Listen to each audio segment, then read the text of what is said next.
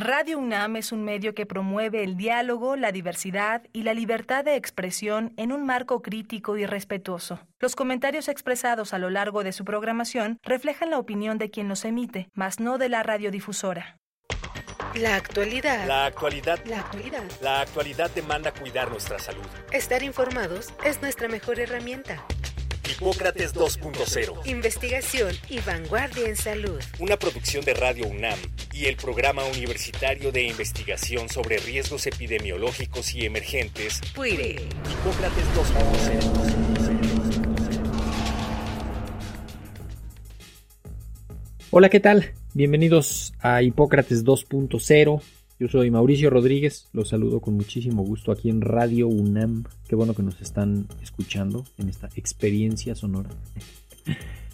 En el programa de hoy, como les contamos la semana pasada, vamos a seguir platicando sobre las eh, enfermedades transmitidas por vector. Hoy vamos a hablar sobre la enfermedad de Chagas y volvimos a invitar al doctor Celso Ramos, que tiene un postdoctorado en virología y más de 30 años de experiencia en el estudio de las infecciones transmitidas por vectores, miembro del Sistema Nacional de Investigadores. Vamos a empezar de lleno la charla con el doctor Celso Ramos. Comenzamos. El doctor Celso Ramos es químico, doctor en inmunología con postdoctorado en virología. Desde hace más de 30 años se dedica al estudio de las infecciones transmitidas por vector y su productividad científica incluye artículos, capítulos en libros, ponencias y materiales de divulgación. Es profesor de curso de pregrado y posgrado, miembro nivel 1 del Sistema Nacional de Investigadores y de la Academia Mexicana de Ciencias. Actualmente es investigador en el Instituto Nacional de Salud Pública. Bienvenido de nuevo, Celso Ramos. Muchísimas gracias por, por este segundo programa. Habíamos estado diciendo que íbamos a continuar la charla, pero pues, lo primero es saludarte y agradecerte que estás acá con nosotros otra vez, Celso. Muchas gracias. Gracias Mauricio y gracias al auditorio que te sigue. ¿Qué, ¿Cómo le entramos a lo de Chagas? De hecho vamos a, terminar platicando que, es un problema que difícilmente se diagnostica agudo, e, es un problema que da enfermedades como hacia el, hacia el largo plazo, pero ¿por qué no hablamos un poquito sobre eso, de la enfermedad de Chagas? ¿Qué es la enfermedad de Chagas? Este, ¿Dónde está? Gracias. Antes que nada me gustaría contrastar el programa anterior que hablamos de dengue, y ahora vamos a hablar de la enfermedad Chagas. Las dos enfermedades son transmitidas por vector. El dengue es un mosquito, la enfermedad Chagas es un triatómino, ¿no? Un redúbido, o chinche, o sicona, o besucona. Pero también quiero contrastarla porque dengue hace un montón de ruido cuando ocurren casos, ¿no? Como, como estamos, y que lo discutimos ya la sesión pasada. A diferencia de la enfermedad Chagas, que es una enfermedad silenciosa. Inclusive se considera, la OMS la considera como una enfermedad olvidada. Sabemos que esta es una enfermedad pues, que fue descrita a principios del siglo pasado por el doctor Carlos Chagas y, en su honor es que esta enfermedad se llama así, aunque también se le reconoce como tripanosomiasis americana, para diferenciarla de la tripanosomiasis africana. Como tú sabes, pues es un problema en África, ¿no? Básicamente. Entonces, eh, eh, el doctor Carlos Chagas en 1906, 1909 da a conocer sus primeros hallazgos.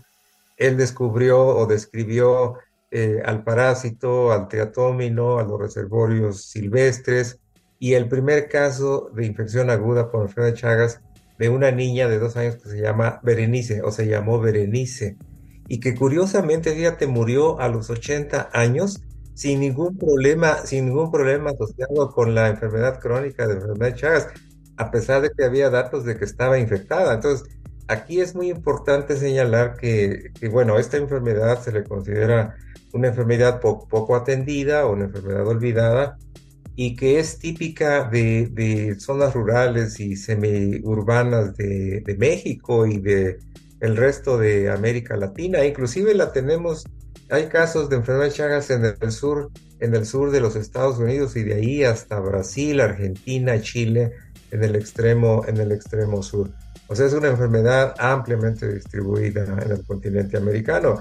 Y ahora llama mucho la atención de que con la migración de personas infectadas, de, sobre todo de México y Sudamérica, que se van unos a Estados Unidos y otros a, a Europa y Asia principalmente, pues se ha convertido en un problema de salud pública en países no endémicos. Por ejemplo, en España, ¿no? En España ahí tienen problemas de, de enfermedad de Chagas que los detectan en los donadores de sangre o en mujeres embarazadas. Pero obviamente la enfermedad de Chagas no es una enfermedad endémica de España ni de ningún país europeo, ¿no? Sí, sí, sí, sí. De hecho, que nada más quería como redondear esta figura que estás poniendo de el lugar más afectado en América, ¿qué es? Yo diría que, Brasil, por ejemplo, y Argentina son los Chile son los países que con, mucha más frecuencia están reportando casos. A lo mejor porque la vigilancia epidemiológica es más, eh, sí, exacto. Justo pensé en que Venezuela también, eh, no sé si tenga un, sistema de vigilancia y de reporte así tan confiable. no sé, Colombia, eh, toda esa zona debe de tener. Sí, por supuesto. Eh, sin embargo, pues resalta aquí mucho Argentina, los trabajos pioneros en Argentina comenzaron casi a la par con Brasil, con el doctor Chagas, y en Argentina fue el doctor Massa. De hecho, la enfermedad antes se le llamaba enfermedad de Chagas Massa, porque casi al mismo tiempo el doctor Massa este, empezó a hacer las primeras descripciones en Argentina, ¿no? Y ahora se omitió el nombre de Massa y se quedó nada más como enfermedad de Chagas, ¿no? Es una enfermedad que difícilmente se agarra en la, en la etapa aguda, ¿no? ¿Por qué no, por qué no nos ayudas a entender esta parte de el insecto? En realidad el problema está en sus heces, ¿no? O sea, el problema es que cuando come sangre defeca ahí mismo y se contamina la herida y ahí está el problema. O sea, no es que en su saliva o en, ¿no? ¿Cómo? Cuéntanos un poco de eso. Sí, antes de entrar a, ese tema que, que, comentas, Habría que decir primero que la enfermedad de Chagas es causada por Trypanosoma cruzi, que es un protozoario.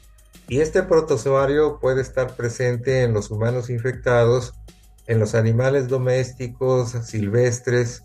La forma tradicional o más común de infección en los humanos es asociada precisamente con los triatóminos o, o vinchucas, como se le conoce, y en México en Centroamérica se le conoce como chinchosicona, besucona, tiene varios, varios nombres.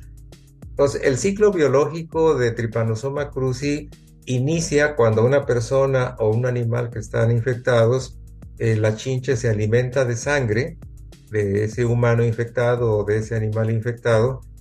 El, la chinche se infecta con Trypanosoma cruzi y en la chinche se lleva a cabo un, ciclo biológico de, del parásito eh, pasando por diferentes fases, desde el tripomastigote que toma con la sangre hasta epimastigote, que es la forma libre, el tripomastigote metacíclico y el amastigote, que es la forma intracelular. Entonces, digamos, este es el ciclo conocido como el, ciclo dentro del triatómino, dentro de la chinche.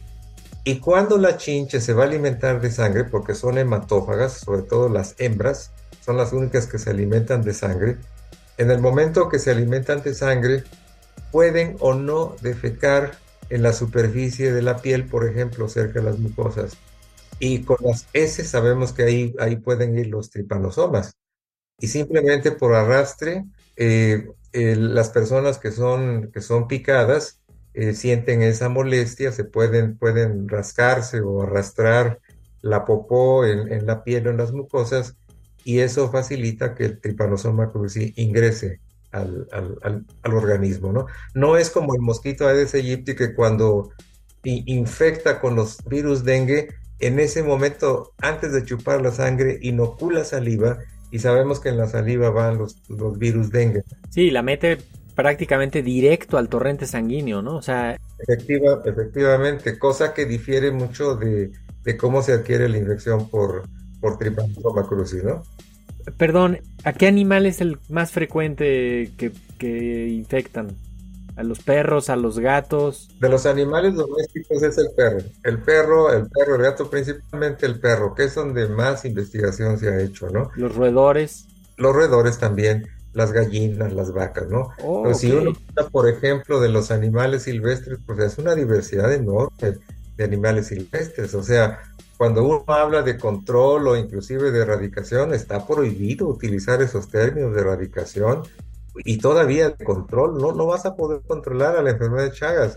porque tendrías que limitar a todos los animales este, silvestres que son susceptibles a la infección o que están infectados. Pero les da, les da enfermedad, les o, guardan ahí el parásito o qué. Más bien funcionan como reservorios. Sí, ¿verdad? Como... Te, comentaba del caso que describió el doctor Chagas, ¿no? De esta niña Berenice, pues en realidad nunca manifestó un cuadro clínico crónico, ¿no? Sin embargo, era huésped del parásito. Y lo mismo sucede con muchos reservorios silvestres donde el parásito está ahí. Y, si hay triatóminos que se alimentan de sangre de, esos animales silvestres, pues los triatóminos se van a infectar. Y si esos entran en contacto con la población humana, pues la transmisión ahora ocurre en los humanos, ¿no? Entonces, este binomio de humanos, perros, eh, junto con los, eh, las vinchucas o los, las chinches o siconas en un domicilio, pues es un problema, ¿no, Mauricio? Porque ahí están conviviendo. Totalmente. Además, quería, justamente quería detenerme en esta, en esta parte porque me imagino que es más un problema rural y periurbano. ¿Qué piensas de, de que ha cambiado el perfil de la vida rural en el país en los últimos años? Mucha migración hacia otros lados, mucha migración hacia las ciudades ya no vive la misma cantidad de gente en, lo, en el medio rural, pero en el medio urbano, imagínate que se mete el triatómino a estas zonas de la ciudad, de la periferia de la ciudad, que es, pues es como rural, semiurbano. Se, se mete ahí y me imagino que puede haber problemas importantes, ¿no? Y, tanto hacinamiento y animales domésticos desde luego, diríamos que las zonas rurales y las semi-urbanas, digamos, son los principales focos donde, donde puede ocurrir la transmisión de enfermedad de Chagas. Eh, desde luego, no es exclusivo de estas regiones, también puede ocurrir en las zonas urbanas o periurbanas, como tú lo mencionas. Y eso está relacionado mucho con la migración de, de personas que vienen de zonas endémicas Ahora sabemos, por ejemplo, que muchas personas que, viven en zonas rurales están migrando a las zonas urbanas. Y en breve vamos a tener muchas ciudades muy grandes, mega ciudades. Y eso va a, cambiar completamente la dinámica y el, perfil de muchas enfermedades infecciosas. Tú como profesor de microbiología en la Facultad de Medicina de la UNAM, pues conoce, conoce de todos estos riesgos que, que tiene la población, ¿no? Pues sí, yo creo que el perfil de muchas enfermedades sí va a cambiar o está ya cambiando con todos estos cambios demográficos, movilización poblacional, inclusive los triatóminos a veces eh, los mueve, digamos, algún e, un efecto meteorológico como las, las lluvias, los ciclones, los, los aires, los vientos muy fuertes arrastran a los triatóminos y de pronto los dejan por allá, ¿no? Quería justamente recordar cuáles son los datos clínicos que puede tener alguien, si quieres, en la, en la etapa aguda al inicio, pero luego cuando ya se les queda el, el parásito dentro y pues mucho tiempo después pueden tener manifestaciones. No, no, sé si hay... Sí, este es un buen punto y yo creo que quienes nos están siguiendo tu programa eh, es importante que sepan que la enfermedad de Chagas puede cursar de tres formas principalmente. Una es la sintomática, es decir, personas que están infectadas pero no tienen síntomas, como el caso que te comenté de Berenice, ¿no?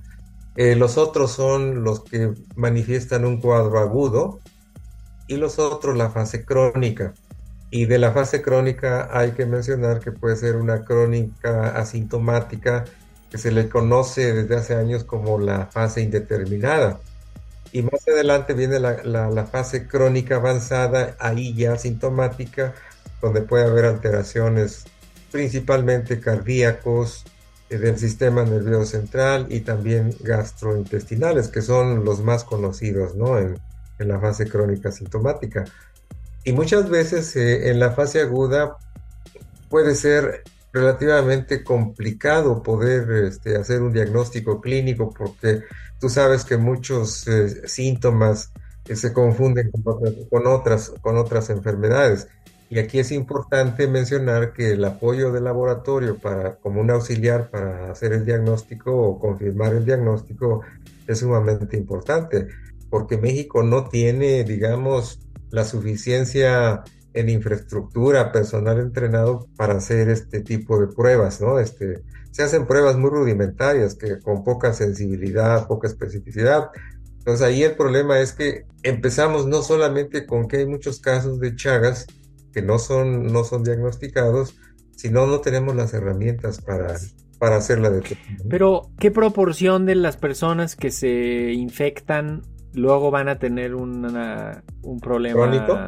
a largo plazo? Digamos, las estimaciones son alrededor del 30%. Que no es poco, ¿no? No, no, no. Personas que se infectan en la fase aguda, el 30% pueden desarrollar a la manifestación de la fase crónica indeterminada, no sintomática, y luego a la fase crónica sintomática. Entonces, este es un gran problema, Mauricio. Sí, sí. Cuando uno sí, sí. habla, por ejemplo, de afectación de cardíaca, ¿no? De crecimiento del corazón, los mega, los megas, Los megacolon, megaesófago, esófago y la dilatación de las cavidades cardíacas, ¿no? Que puede cursar con arritmia, con bradicardia, inclusive con muerte súbita, ¿no? O sea, es un problema.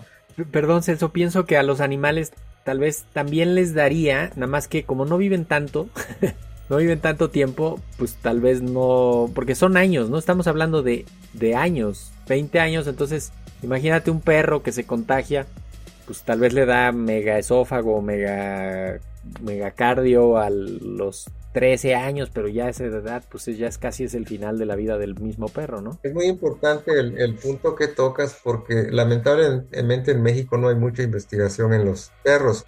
Sin embargo, en, en Argentina, por ejemplo, que son pioneros en la investigación en perros, ellos han demostrado que en zonas endémicas los perros se infectan igual que los humanos. Inclusive a veces puede ser más grave la enfermedad de la manifestación clínica en los perros que en los humanos, ¿no? Entonces, en el panorama de en una casa enferma donde están conviviendo los, las chinches o ciconas infectadas con los humanos susceptibles y los perros, imagínate ese trío, ese trío que está ocurriendo ahí, pues No, se cierra ahí el ciclo varias veces y Claro. se infectan, reinfectan y se mantiene ahí. Vámonos acercando casi hacia el final. Platícanos de esto del diagnóstico, porque de hecho uno de los estudios que se le hace a la sangre de los donadores es buscar anticuerpos contra tripanosoma, ¿no? Primero, deja, déjame decirte para a tu auditorio, decirle las formas eh, que se conocen hoy día de cómo se puede adquirir la enfermedad de Chagas. Decíamos que la más común es por la vía, vectorial, es decir, que, que una chincha está infectada se alimenta de sangre, deposita sus heces con, con tripanosoma cruzi en la piel o en las mucosas, digamos, es la forma más común que ocurre en México, ¿no? La otra forma de adquisición es a través de sangre que está contaminada con Trypanosoma cruzi. Afortunadamente hoy día, y tú lo sabes, desde el 2012 es obligatorio hacer el tamizaje en los bancos de sangre. Y entonces una persona que resulta cero positiva al donar sangre o al pretender donar sangre, si da positiva, ese donante queda excluido. Pero fíjate que aquí se crea otro problema, porque si ese donante es cero positivo, puede estar en la fase indeterminada asintomática y le dicen, ya, váyase, usted no puede ser donante. Y, y, esa persona requiere atención porque a lo mejor está en la fase indeterminada crónica asintomática y más adelante puede evolucionar la fase crónica asintomática. ¿Y ahí se puede hacer algo para tratarlo en ese momento? O... En ese momento, sí, por supuesto, si, si este caso donante seropositivo lo refieren, digamos, a una clínica especializada, por supuesto.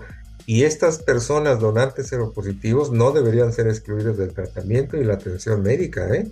No, a ver, ahí hay que aprovechar para reconocer que ya se diagnosticó esto y que hay que darle seguimiento. Es como si te dijeran que tienes ahí hepatitis C y, y no hicieras nada, ¿no? Y te dicen hasta luego, ¿no?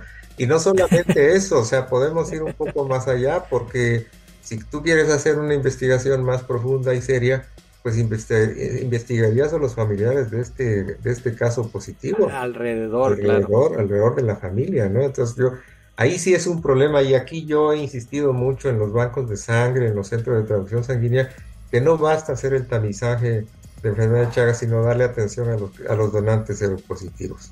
La otra forma de adquisición que es más común y sobre todo en países no endémicos, eh, ejemplo en Europa, son las mujeres embarazadas, porque las mujeres embarazadas que están infectadas eh, pueden transmitir tripanosoma cruzi a sus bebés. Entonces, eh, ese es otro gran problema que se vive no solamente en las zonas endémicas, sino en las no endémicas de migrantes, mujeres embarazadas que van a vivir, por ejemplo, España. Y allá a la hora de, hacer el diagnóstico o, si quieren donar sangre más adelante, pues ahí las detectan, ¿no? Como, como cero positivo. Tenemos que cerrar el programa, doctor Celso Ramos, pero quiero pedirte una última reflexión sobre la importancia de abordar de forma integral las zoonosis transmitidas por vectores. Ya hablamos de dengue la semana pasada, estamos hablando ahorita de Chagas, tocamos por ahí ya leishmaniasis también que habíamos hecho eh, ya un programa con el doctor Cerón.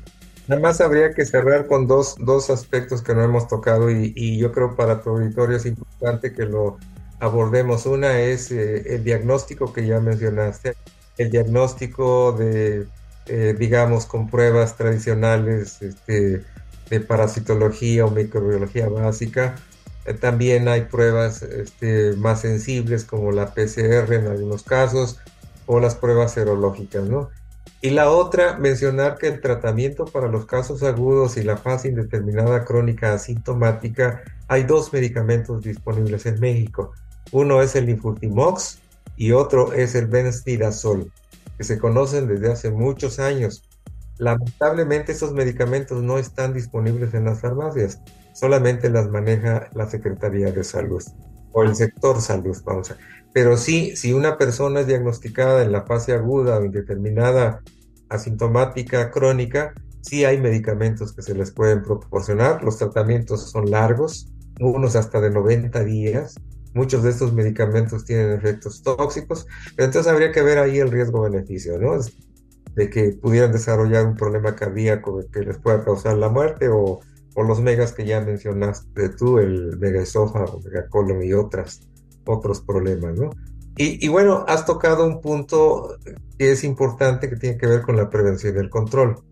Pues la prevención es evidente que las personas tienen que evitar el contacto con los con los eh, las chinches hociconas o besuconas, ¿no? O bien eh, en, en, algunos casos hay que dar atención principalmente a las mujeres embarazadas que viven en zonas endémicas y que aparte de, su, de sus visitas eh, al, al ginecólogo, pues sí sería recomendable que se les hiciera una prueba, una prueba serológica para saber si están o no expuestas a, la infección o estén infectadas con Trypanosoma cruzi, porque no solamente estás protegiendo a la madre, sino también a su bebé. Entonces, ese es otra, otro aspecto importante. Ahora, en relación con las medidas de control, pues hay, hay varias formas de hacerlo. Una de ellas es disminuyendo la densidad de, los, de las eh, chinches o ciconas, eh, hay varias formas de poder abordarlo. No es muy recomendable, por ejemplo, el uso de insecticidas porque no solamente tienen impacto en, disminuir la población de, de, triatóminos, sino también impacto ambiental, ¿no? Eso hay que considerarlo. Y, e inclusive algunos triatóminos pueden desarrollar resistencia a los insecticidas, ¿no? Entonces es un tema, un tema Sí, además de que matas, matas otros insectos que pueden participar en procesos naturales, ¿no? Entonces es un tema delicado el uso de los insecticidas. A veces se recomienda cuando la densidad poblacional de las, de las chinches o ciconas es muy alta dentro de un hogar, pues se puede recomendar, por ejemplo, la aplicación de insecticidas de acción residual dentro de las casas, ¿no? Pero también se invita a que haya participación de las propias familias con la conciencia del autocuidado la salud, la promoción de la salud, porque sabemos que las, las, chinches hociconas se ocultan en las grietas, eh, en las palmas, en los techos de palma, de teja. Si tenemos amontonadas cosas dentro de la casa, por supuesto ahí van a ser sus niños, ¿no? En las paredes de adobe, ¿no? Yo por ahí alguna vez leí un estudio que en el que la intervención era justamente que en las casas de adobe les hacían como el enjarrado para que no estuviera las grietas del adobe y ahí con eso disminuían la presencia de las chinches, ¿no? Y, con eso. Y hay una, una, experiencia de trabajo comunitario en Guatemala, por ejemplo, donde eh, los trabajadores de la salud eh, les enseñan a los pobladores a utilizar materiales de la propia comunidad para poder eh, cubrir esas grietas, ¿no? Encalado, con el, sellado de las paredes. Y pintarlo de blanco para ver el contraste y ver las chinches, ¿no? O sea, porque si la chinche no se ve porque la pared es café y oscura, en cambio si la pared es blanca, pues se va a ver la chinche contrasta con la pared blanca y ya. Entonces aquí eh, yo creo que el mensaje más importante es que el problema de Chagas es multidisciplinario y no solamente responsabilidad del sector salud, sino una responsabilidad colectiva. Aquí tomadores de decisiones, la población, este, las agencias financiadoras, las eh, agencias académicas. De hecho, ahí donde das clase en la Facultad de Medicina tienen una tradición de años trabajando con la, con la enfermedad de Chagas, ¿no? Y, además eh, te decía que en el instituto estamos trabajando con una estrategia que tú conoces que se llama Una Salud. Una salud eh, que tiene que ver con, con, tener una visión global de la salud humana, la salud animal y la salud ambiental. Y la enfermedad de Chagas es uno de los mejores ejemplos del concepto de una salud. Porque decíamos, es una enfermedad zoonótica, afecta a los humanos y a los animales, y además pues tiene que ver con el ambiente. Si, si hay un ambiente propicio para la proliferación de los triatóminos, pues obviamente este, esto va a incrementar el riesgo de infección en los humanos y también en los animales, principalmente el perro. Buenísimo, pues con eso nos vamos, doctor Celso Ramos, investigador del Instituto Nacional de Salud Pública. Muchísimas gracias por haber estado en este segundo programa en Hipócrates 2.0. Seguramente vamos a, volver a platicar con usted de todos los temas que están, que están trabajando y de la experiencia que tiene en este campo. Muchas gracias, doctor. Con mucho gusto, Mauricio. Agradezco estos dos, dos charlas que tuvimos de temas sumamente interesantes para México y espero que tu auditorio pues este, eh, nos haya seguido para conocer un poco más sobre estas dos enfermedades. Claro que sí, seguramente. Además, pues quedan ahí los programas para, para seguir escuchando y para hacerle promoción a estos temas. Muchísimas gracias, doctor. Gracias a ti, Mauricio. Hasta luego. Muchísimas gracias. Yo soy Mauricio Rodríguez, esto fue Hipócrates 2.0. Sigan en sintonía de Radio Universidad. Esperamos que nos acompañen la próxima semana. Hipócrates 2.0 es una producción de Radio UNAM y el Programa Universitario de Investigación sobre Riesgos Epidemiológicos y Emergentes, PUIRE, coordinado por el doctor Samuel Ponce de León. Te esperamos la próxima semana. Hipócrates 2.0 Radio UNAM. Experiencia sonora.